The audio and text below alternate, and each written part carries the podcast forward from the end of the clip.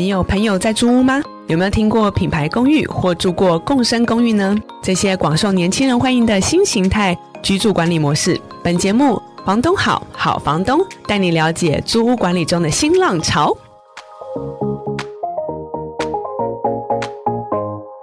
Hello，各位听众朋友，大家好，欢迎来到《房东好好房东》节目，我是金箍棒智慧物管的执行长 Joanna。我们今天非常非常高兴邀请到丰富资产的创办人兼执行长杨胜华 Debbie 小姐，请跟大家 say hello 一下。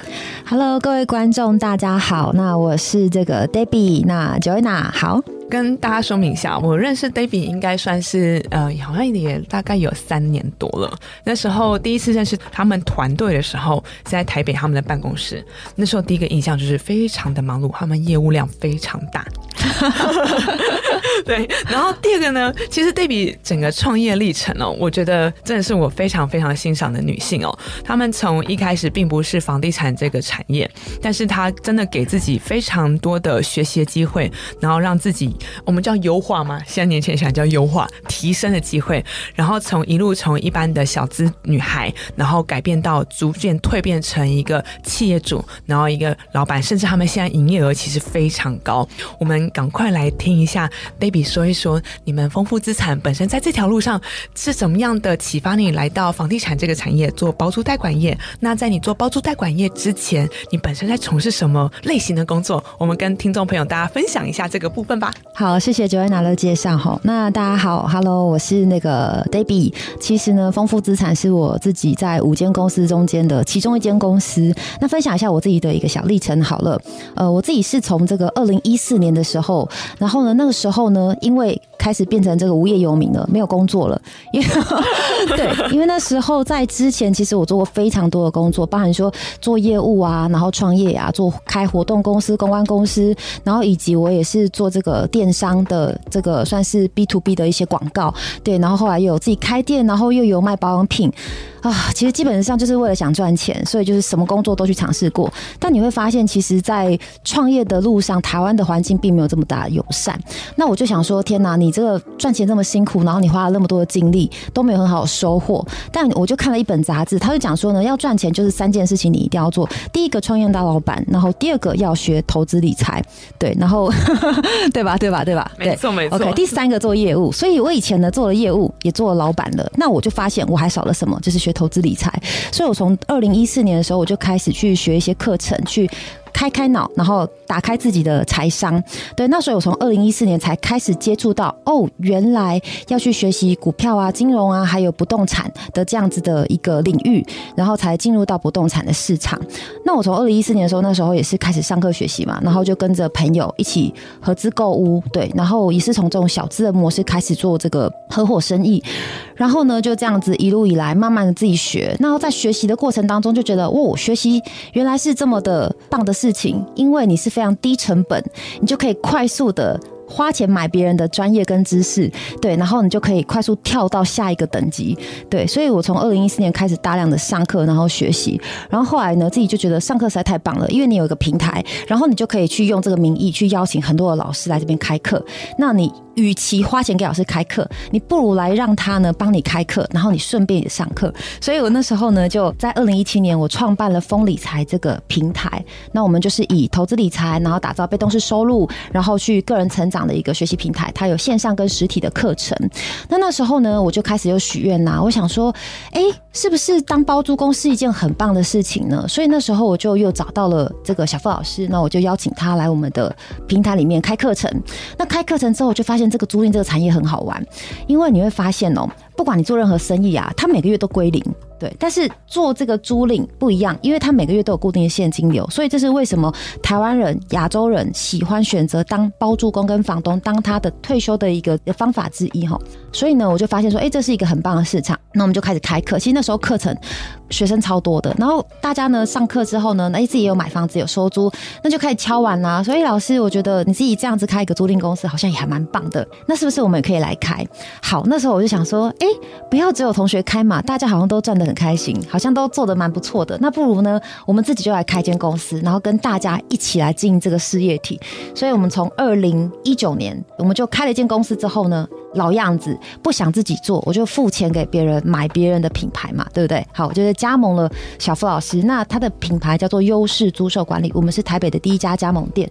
那我在加盟了第一家加盟店之后，我就很确定这样子的商业模式，它一定可以在短短的三到五年快速的扩张。所以同步呢，我在跟他签加盟店的时候，我就跟小付老师说，我同步也要拿你的台湾总代理，帮你推广所谓的这个加盟总部。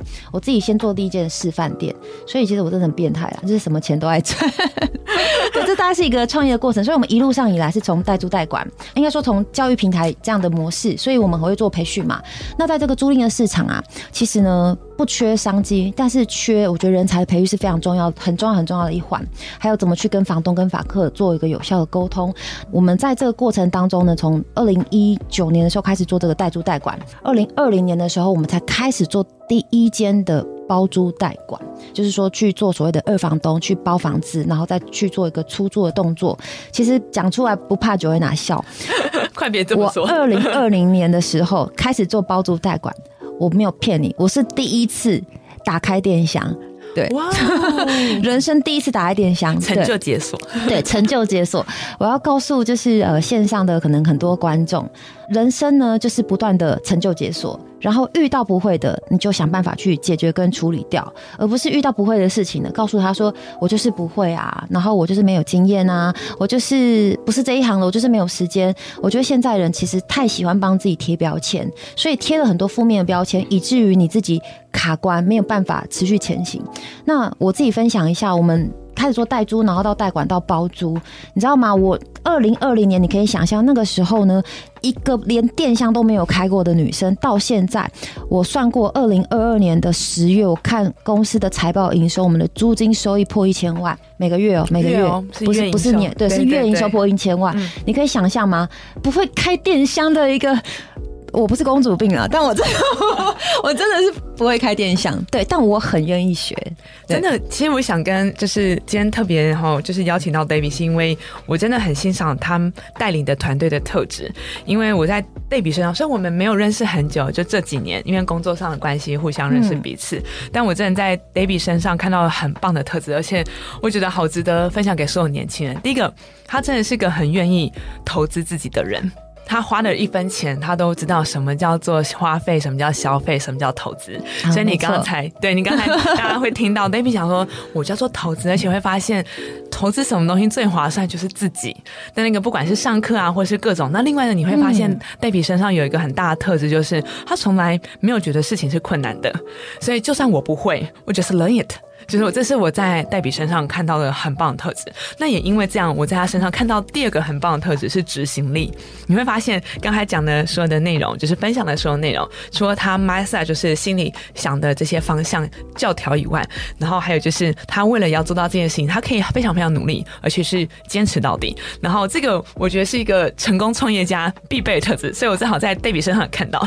然后我也很高兴，在这个产业里头有黛比的团队一起加入，然后你真的能够感。受到，因为我们从差不多真的是认识的时候，真的大概是一九二零年的时候，嗯，所以我也看到他们的团队从一开始草创的时间，通过这三年，其实现在像刚刚戴比有提到的，其实他们现在营业额你要换算成年营业额是破亿的哦，这样大家有 get 到吗？帮大家先乘十二一下，对比比较含蓄一点哈，所以想要让大家知道说，其实没有事情是不可能，然后尤其是在包租代管这个产业，正好在台湾，嗯，也许叫新兴产业，但其实是在这个领域大家都。都知道，其实在日本来讲的话，或是欧美来讲，是一个蛮成熟的产业。现在正好是有才华的年轻人，或是有冲劲的年轻人，你可以发挥你长才，可以切入到这个市场的时候，前面没有太多前辈帮你卡位的时候，真的是大家可以一展身手的时候。那只差在说你的执行力，或是你的产品定位会相关的。那所以很高兴黛比刚刚分享了整个历程，尤其是如何从一般的小资族，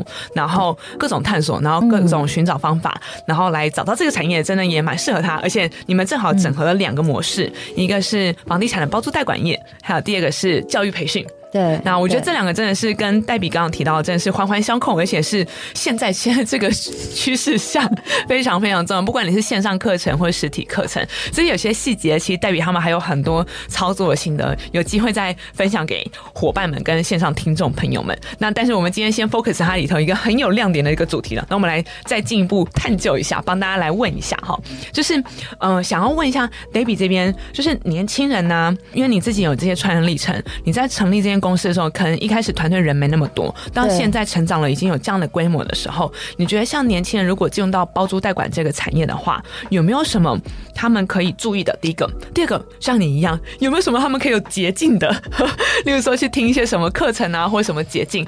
一个是注意，一个是捷径，请黛比跟大家分享一下你的观察。Joanna 问了两个问题，就是年轻人进入到这个行业有哪一些要注意的地方？第二个是他有没有任何捷径？有没有任何的捷径？像 Baby 这样都会找捷径。我其实我要反过来跟大家讲，应该要先找捷径，再来想有什么困难。因为我们，我跟你讲，我这边就是一个大数据，我遇过应该超过上万名的学员。你会从这些 data 里面去分析，为什么有一些人他就是会成功？不是只有我们开业之后很成功，我们至少辅导超过五十组以上的包租代管业者是成功。诶，可能每个月都有固定的一个现金，而且服务非常多的房东，而且还有服务非常多的房客。对，那我要讲的是说，先讲捷径吧，再来讲困难。对，好，第一个什么捷径？我觉得就是学习喽，没有别的方式。那学习有很多的方式，你可以土法炼钢嘛，就逼着自己看书。那你要先确认一下你自己有没有看书的习惯，看书看不看得懂？习惯。自律很重要喽，对啊，其实很多生意大家都看得到，但是呢，赢在执行力，真的，对啊，讲啊，我都知道啊，那个我也会啊，哪那么简单？哎，因为我是那个粉丝团小编哈，不好意思，所以呢，我也是酸民回复者。我自己也是网军，不好意思。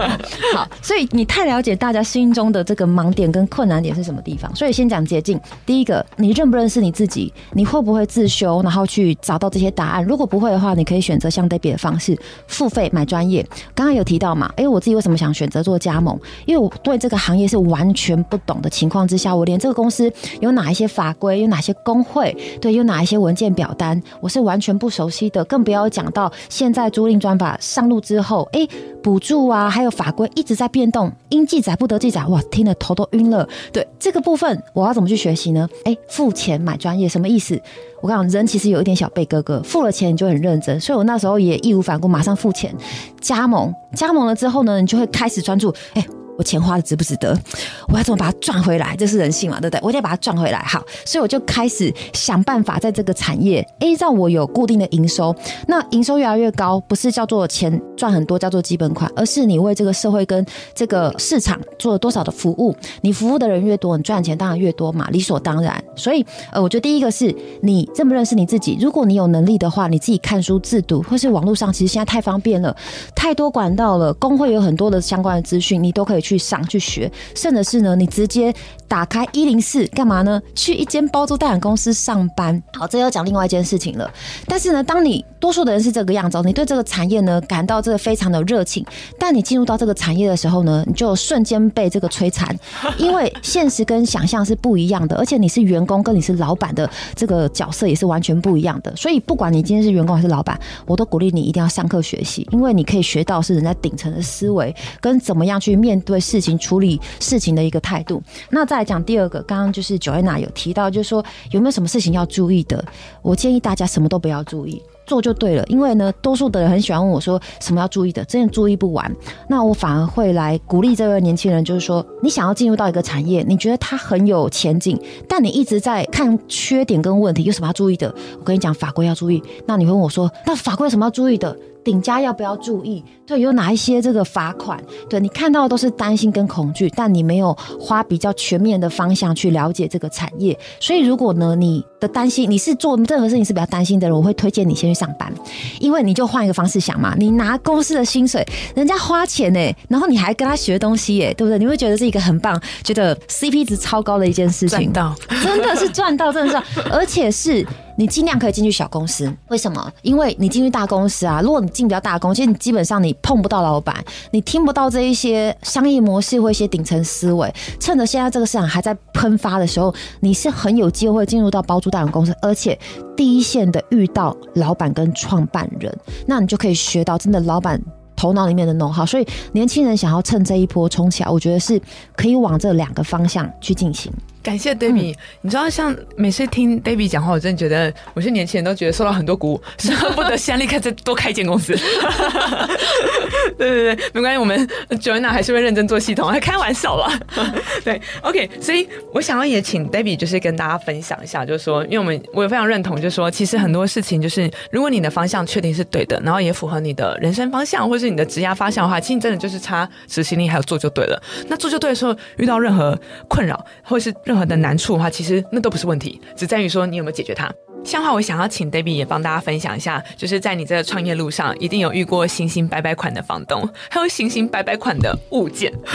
然后，所以像这样的状况下，可不可以帮我们分享一下你曾经有遇过你觉得曾经最离奇，或你觉得最神奇、最有趣的案例？好，我来分享一下哦。我印象很深刻的，其实人生总是初恋是最 最印象深刻的一块哈。我来分享一下我们第一个，当然当然当然，我来分享一下我们第一个大型物件，就是在二零二零年的一月一号是什么？元旦当天，我本人呢，我在越南。然后呢，跨年，然后我在海滩上，然后那时候呢，跟前任的男友呢还在吵架。这时候呢，我们同事一通电话来说：“哎，这个屋主啊，他说这个价格 OK 了，那你要不要下定金？我们就斡旋给他起来吧。这个案件我们就谈差不多了。所以，我们是越洋下定金。这个屋主蛮特别的，他位置在市里，他是一个医生。医生其实。都是专注在本业上面，其实并没有太多时间去搞这些房子或投资。但是他们的赚钱的主动式现金流是非常多的，所以蛮多医生都还蛮会买房子自产然后收租。但这个医生北北呢，他已经八十岁了，其实他也没能力管房子，孩子也都在海外，也没有人要回来。他就跟我讲说：“好了，Debbie，这个房子呢就交给你们了，对，那就请你好好的去照顾他。然后，but 刮好里面有漏水哦，你们要你们要再去做一个修缮。所以呢，我那时候呢。”其实你知道吗？刚刚 Joanna 问说有没有什么令我什么印象很有趣的事情？因为不会有趣，因为当你接到案子的时候，其实你不是开心的，你是烦恼的。你会想说：天哪，我接下来该怎么去处理这个漏水屋？那这边的房子到底恢复完之后，到底可不可以给租客很好的服务品质？再来是很现实的，你租不租得掉？因为其实它的位置哦，并不是在。很热门的地区，嗯、但是呢，我们就看着讲说，好吧，没关系，这边总共有二十几间套房，那我们就来整理吧。你知道吗？它看起来好像装饰很漂亮，但一走进去呢，这个墙壁啊吸附了非常多的水，所以它的吸算盖板整个都破起来，所以你就发现哇，这个房子好像生病了。对，生病了一样，对，长了好多的，嗯、就是长得凹凹凸凸的，看了就觉得。还有霉菌嘛，那应该有霉菌，对，都吸饱饱了。对，然后早期有些房子它都会贴壁纸，那个壁纸撕下来都是满满的，都是湿气还有水，都是这样擦擦擦就把它给撕下来。嗯、所以你是觉得当下是非常非常的担忧，到底我们能不能把它恢复到比较安全，然后呢是比较舒适的方式可以交付给这个租客嘛？好，所以呢那时候我们就开始改改改改，改完之后。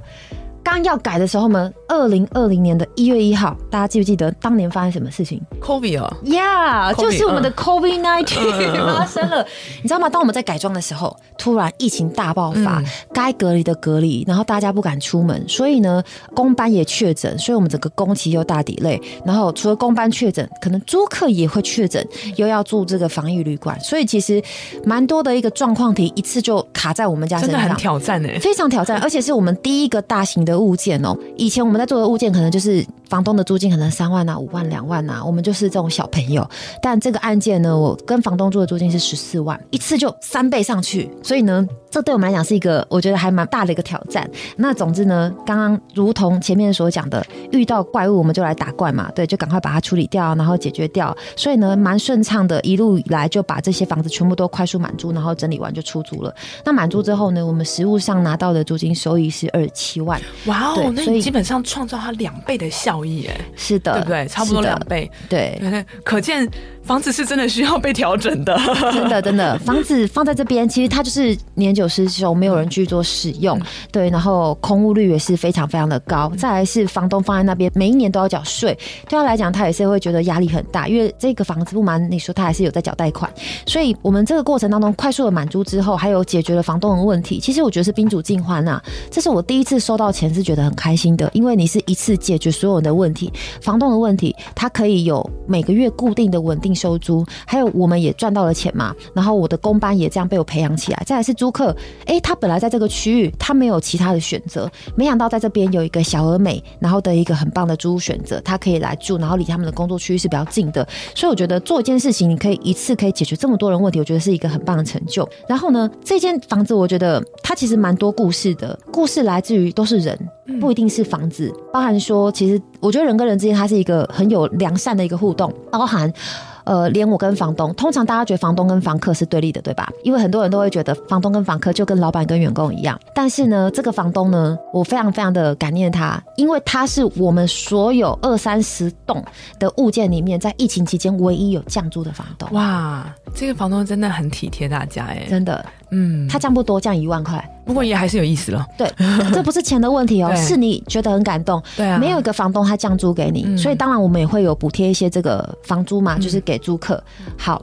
来了，他降了一万块，好，连降了三个月。其实我也才少三万，嗯，过了大概两年多的时间吧。有一次，这房东遇到了一些状况跟问题，我就赶快帮他做处理，然后他也很开心，嗯，对。结果呢，我在去年的时候，我就是结婚，然后他老婆呢就打电话给我说：“Debbie，你的婚礼我一定要到，我真的太感谢你了，把我们的房子照顾的非常好。”所以你要说做生意之间，他都是只有利害关系嘛？其实我觉得不尽然，而是有这份情谊所在。你在做的事情，你是良善的。然后你是认真在做事情，其实大家都看得到。我觉得这是让我觉得印象很深刻，然后算蛮有成就感的一件事情哦。真的很认同，因为其实从黛比分享的一个案例当中，你会发现很多事情被圆满了，包含房东本身。你刚刚也大家也可以听得到，其实他他是需要人手帮他做好这件事情，但他真的没有人手。包含儿子女儿在海外，这很很常见。我相信大家身边很多就是长辈啊，或者亲朋好友也都是这种情况。然后第二个你会发现，就是物件本身也被。照顾好了，以前他真的，我说物件本人的生活蛮辛苦的，听得出来。对，然后你看，又还有看到就是租客，因为其实我其实忍不住想要分享一下，因为因为我知道在现在在市场，我们在讲的所谓的居住正义啊，或是是说房价，大家会常说打房，或是房价，或是租金是被叠高了。嗯，但其实如果像我们这个真的在这个从业这个产业里头，我会看到有些租金你看起来表面那是数字，但是实际上你没有看到后面的贡献值。嗯，像刚才你从这个案例就可以听到很清楚，租金为什么可以有 double，不能只看到 double 这个数字，而是你看到这里头有多少人付出了多少的心力在这里头，而是它房地产本身真的被增值了，它的利用它被高度利用了。原本是空屋嘛，而且原本你要开玩笑讲，说朋友们说原本是鬼屋嘛，好开玩笑啦，它是真的，对啊，它是真的被增值了，所以它其实是对社会回应到黛比的心得，真的是有时候你知道你在做对社会有价值跟有贡献的时候，那种成就感跟满足感跟那个安定感，其实非常非常强大的力量。其实这故事我可以再补充一点哦，嗯、这个案件呢，刚刚有提到嘛，其实我都是在。有一点不确定性，然后但是我会呃认真的做功课，然后去请教自己呢有经验的好一些顾问跟朋友了解一下，哎，觉得这案子真的可以做。有时候人是需要被鼓励的，好被鼓励了，我就想办法去进行。那遇到问题和解决问题嘛。但是呢，这个案件做完之后，它确实我觉得它的收益还不错，获利还不错，然后有有效的解决房东跟房客的问题。大概过了两年多左右的时间吧，我们也才做三年嘛，两年多的时间，其实这个案子我已经回收的差不多，已经开始赚钱了。好。来了，有一天呢，在一个聚会遇到了一个朋友的朋友，他突然问我说：“Debbie，哎，我记得啊，你们是不是有接一个士林的案子啊？”我就说：“对啊，怎么了？”说：“我跟你讲那个案子啊，我本来也有去看呢、但是呢，我觉得它漏水实在太严重了，我不想做。其实我心里在想一件事情哦，多数的人看到问题的时候是跳开，因为跳开了，所以这个市场跟你无关。其实就跟我们现在做包租代管这个市场是一样的，即使你是租客的身份，你是要讨厌这个产业嘛？还是你要跟他合作？”对，我觉得这是一个思考上面的一个战略问题哦。对，所以当你遇到它是困难的时候，你就把它跳开。例如说，我我我其实很想跟很多人分享，不管你现在是房东的身份，你是业者的身份，还是你是房客的身份，如果你总是站在你自己的立场，然后去抱怨任何的事情，其实你没有办法在找到一个更好的一个平衡。不然说，像我们常遇到嘛，租客常常会觉得，哎，你应该帮他做什么事情，你应该帮他做什么事情，所以呢，他会有很多的埋怨。但是世界上并没有什么事情叫做应该的。对，你可不可以同理大家是口气啊、口德啊，然后互相来做一个协调。所以，我们说真的，在我们自己的团队的宗旨吧，跟文化吧，我们是一定是以两造双方最圆满的方式来解决问题，而不以诉讼为主轴。对，虽然好像诉讼大家是觉得很简单啊，反正我就律师嘛，就存证信函嘛，反正有些人很有法律的经验嘛，我就上法庭我也没关系。但其实这个是蛮浪费整个司法的一个成本。对，因为其实租赁它并不是什么大的钱，而且你何必一定要闹到上法院，然后留一个仇恨之债呢？我觉得应该不需要做到这种程度。所以我觉得在包租代管业者，我觉得蛮大的挑战是你如何去定义你的人设、人物设定，然后去做一个很好的桥梁，去衔接房东跟房客，而不是只站在哪一方去帮他去谋得最大的利益值。那我觉得像租客，他说真的比较是站于这个比较劣势，我必须这样讲，相对对，相对相对劣势。对，那我们自己是房东，我还讲这种话，因为我们说真的，如果你是租客，你真的要想办法让自己成为有资产一族，好好学投资理财。因为呢，应该说不争气的答案叫做租金每年都在涨。而且五到二十趴都是有的，对，像我今年呢去了新加坡，去了澳洲，真的不骗大家，从去年到今年，就去年到今年，他们租金足足翻了五十趴，足足翻了五十趴，没错没错。对，那你觉得台湾呢？它的租金会怎么翻？我说真的，我们还没有翻到五十趴，但我们自己实物的手上的案例真的有。涨了可能大概二十趴左右的租金，为什么？因为整栋大楼都调了，你不得不调啊，你会被其他房东骂。对，所以这个有时候蛮多的故事，它是一连串的，它有有趣的，有心酸血泪的，也有现实的一面，对，然后也有就是温暖的一面。所以看大家就是哪一些部分，我觉得大家要多听故事走，我觉得会对于整个包租代管产业，不管你是好房东、好房客，呃，好租客好还是租客好，呃，我觉得呢都是一个比较友善的市场。谢谢黛米，正好讲到了我最好奇的，就是也在，因为他们整个团队，你会发现他们其实，尤其因为我们一起走过来，一起很高兴他们，因为也是一个团队，他们大概从二零二零年就在用系统的一个团队，他们很早，甚至比其他的同业更早在思考说如何做规模化跟系统化。那这件事情也是你会从刚刚对比的言谈当中就发现，她本身是一个很喜欢找方法的一个女孩，然后所以会为了呃所谓的成功人是为自己，就是为解决问题找方法，那失败人才去找借口，所以这完全在 Debbie 的团队还有 Debbie 本人身上可以完全看到这样的淋漓尽致的一个风格。对，然后这当中我也想问一下 Debbie 说，你觉得在你们团队当中，你们从二零二零年有导入系统跟没有系统这件事情，对你们的整个公司来讲，营运上有很大的差异吗？还是说，实际上你除了系统以外，你更付了更多的力气去如何建立你的团队，然后把它做到规模化，可以从第一间，然后这样做到你的年营业额其实是有破亿的。这件事情，你觉得最重要的关节跟快速增长的这个关节，你觉得是哪件事情？你觉得你做的最当自己做的最好的选择？我觉得这个问题就是说，如何你让你的物件量扩充，以及为什么会选择使用系统？我觉得跟你自己的目标规划是。很明确的，因为包租代管市场，大家不要想他是赚什么大钱，其实累得跟狗一样。对，我们人前都自己叫女神，人后都叫女工。对 对，真的真的没有骗大家。曾经刚刚讲那个士林那个案子啊，我们自己是跳下去搬床的，没有冷气空调，然后又是公寓嘛，所以三楼一楼搬到五楼，五楼搬到一楼，你这样子跑，跟你讲，没有几个人可以这样承受得住。那我也是，我不是公主病，对，我们也是这样照搬的。在这个上面完全看不到，那个那个，我们绝对不会是公主病，对对，代表。他们的 我只是不会开电箱而已，好吗？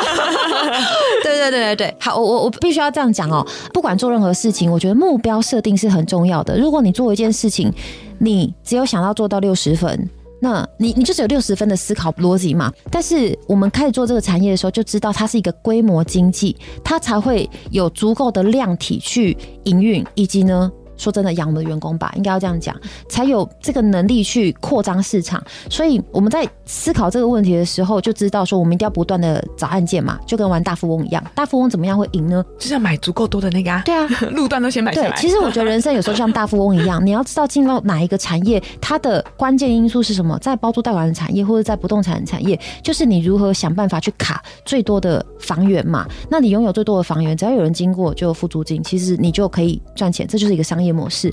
那当你确立这样子的模式之后，哎，其实租赁它是一个需要大量人力去服务跟管理的一个事业。但如果你花这么多时间在对账，哦，每天对那个五十块、三十块，每天对不到。其实我非常认同，就是 Joanna 分享的，复制贴上的事情一定要交给系统做。对，如果你都是靠人力做的话，就没有办法快速的扩大。刚好跟我们财务长的这个理念是非常相同的。他说这种事情完全可以就是复制贴上优化的事情，为什么我们要花脑筋呢？所以我们又回到刚刚前面的主轴了，我们最喜欢付钱给别人买专业。对，因为我们也想过自己要开发系统嘛，因为因为创业者有时候很 gay 搞，你知道吗？就觉得我最棒了，自己做什么都来，但刚好。我们自己团队完全不是这种类型，我们都觉得天哪，我们什么都不会，所以要跟他合作。对，所以你要换个方式。真的，你看哦，如果你都想什么自己都来，我不会付权利金跟加盟金给小付老师优势助手，我绝对不会做这种事情。但是我就知道，哎天哪，我不会，赶快付钱。对，付完钱之后他就有压力了，不是我有压力，他有压力，他要教我，把我教到会，教到赚钱。对，那你看嘛，今天哎，我这个呃，算是要怎么去对账的部分，我不会啊，怎么办呢？那我去找 Joanna，他为什么要白白的告诉我怎么做这件事情呢？没关系，付钱给。他哎，Joanna，付钱给你了，你要负责哦。对，K K P I 就在我身上。对，你要负责哦。对，你要来帮我们做教育训练哦。怎么样去拍 V R？怎么样去使用系统？所以这个是观念的问题。你如何就是在这样市场一个公司的经营上面，快速的让自己找到合作的伙伴还有资源？我觉得这个是还蛮关键的地方。嗯，哎，真的很高兴今天黛比的分享。我觉得今天从黛比的分享当中，我除了看到整个产业的方向外，我真的觉得有另很大的一个 plus 是给所有的年轻人。都可以去思考，就是。我觉得是自己的做事方式，或是人生方式，如何自己帮自己的人生可以定调。嗯、然后 Debbie 他，我觉得更有趣的是，其实他用自己的人生去 play 了这个，去实践了整件事情。包含他原本做过这么多，不管是业务、公关、创业、电商，然后甚至是不管是一线的业务，还有广告，嗯、那其实是非常多的历练哦。说坦白，嗯、然后甚至现在你可以看到 Debbie 姐，他其实把很多他每一段的人生经验或是职涯经验都被他 utilize 极大化。发挥，然后浓缩到现在他现在的这个创业，然后我也真的很喜欢很喜欢黛比今天带给大家，包含我自己的一个心得。今天真的很感谢黛比的时间，就是你从他短短的这个分享内容，其实看到他自己本身的人格特质，然后也因为他的人格特质，可以看到他整个团队的朝气跟他们的效率，然后包含他们所有团队都在为了就是清楚知道他们做包租代管这个产业，他们想要提供的价值在哪里，然后把所有不必要的事情或是 copy paste 的事情，然后交给更有效率的系统，例如说现在都是 AI 年代了，什么事情还要自己动手做，他们很清楚分辨。哪些事情该花力气做，然后哪些事情该付钱，让更有效率的系统，或是更有效率的课程，或是更有效率的专家来帮他们服务。那我觉得这个是真的是大家可以从 Debbie 身上，还有他的团队身上看到一个最棒最棒的一个，我觉得学习的精神。当然，最后我想要请 Debbie 这边给我们所有听众朋友，可能尤其是很多在我们听众当中，有些真的都是年轻人。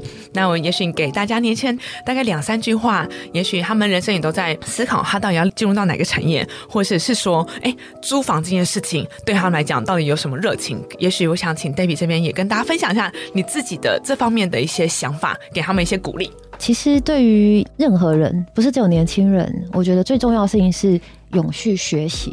那学习刚刚有提到有很多种方式，但我觉得有一个很指标的方式，大家也可以去参考，就是你一定要跟有经验的人，有在这个领域有经验的人，而且有结果的人来。学习，回到我刚刚有提到，就是说我以前做了蛮多工作，然后想要赚钱嘛，想要积极学习。那那时候呢，其实我印象中，我第一堂上的投资理财课程是六万块。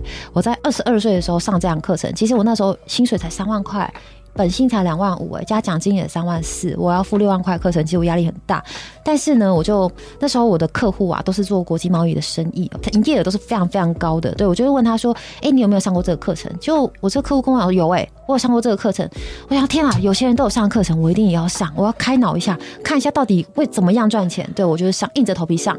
但我钱不够啊，我连五万块以前额度嘛，五万块我都刷卡刷不过，我就跟我姐姐借了信用卡，然后每个月分期一万块去上课。所以。其实，当你有心要做一件事情的时候，你会想尽任何办法去努力。所以，真的是成功的人找方法，失败的人找借口。再来，我觉得要帮自己目标设定。对，你到底你认不认识你自己？然后，你有没有帮自己的人生做一个目标？如果你已经很确定，你已经准备要继承家产的话，那没关系，你赶快去找你人生更开心的事情。但如果呢，你像 Debbie 一样，哎，我们没有继承家业，对，然后我以前还有负债，你想要让自己脱离这样的一个情境的话，那你是不是想要给自己一个成功或是一个改变的机会？那你就帮自己设定个一年、三年、五年的。一个工作或是目标收入的这个规划，我觉得都是一个很好的方向。人生最怕的是犹豫不决，而且没有前进的自己，这是一个很可怕的事情。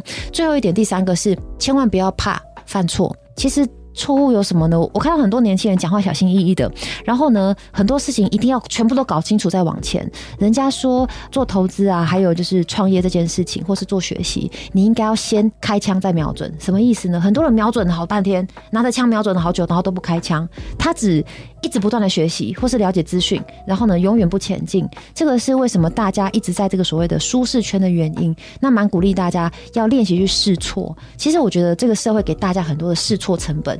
你可以去尝试的，没有关系的，不用怕被骂的，反正被骂也不会怎么样，你也不用太担心。对，所以蛮鼓励，就是年轻人。尽量去努力，尽量去冲吧。因为，嗯，我自己也是七年级生的代表，对，我觉得我们都做得到。现在呢，大家有这个视频啊、影音啊等等的自媒体，对啊，这个算是笨蛋吧，或者是没有什么才艺的，你只要敢秀敢露，或是敢去努力，其实你都可以找到你的变天。嗯、真的很谢谢 Debbie 今天带给我们所有听众朋友这么棒的一些内容，还有很难得的经验。真的，我们再次感谢 Debbie，谢谢 Joanna。那我们就今天的节目到这边喽，谢谢大家，我们下次见，拜拜，拜拜。本节目由好说团队与金箍棒租房管理系统团队共同制播，每周五晚上与您分享。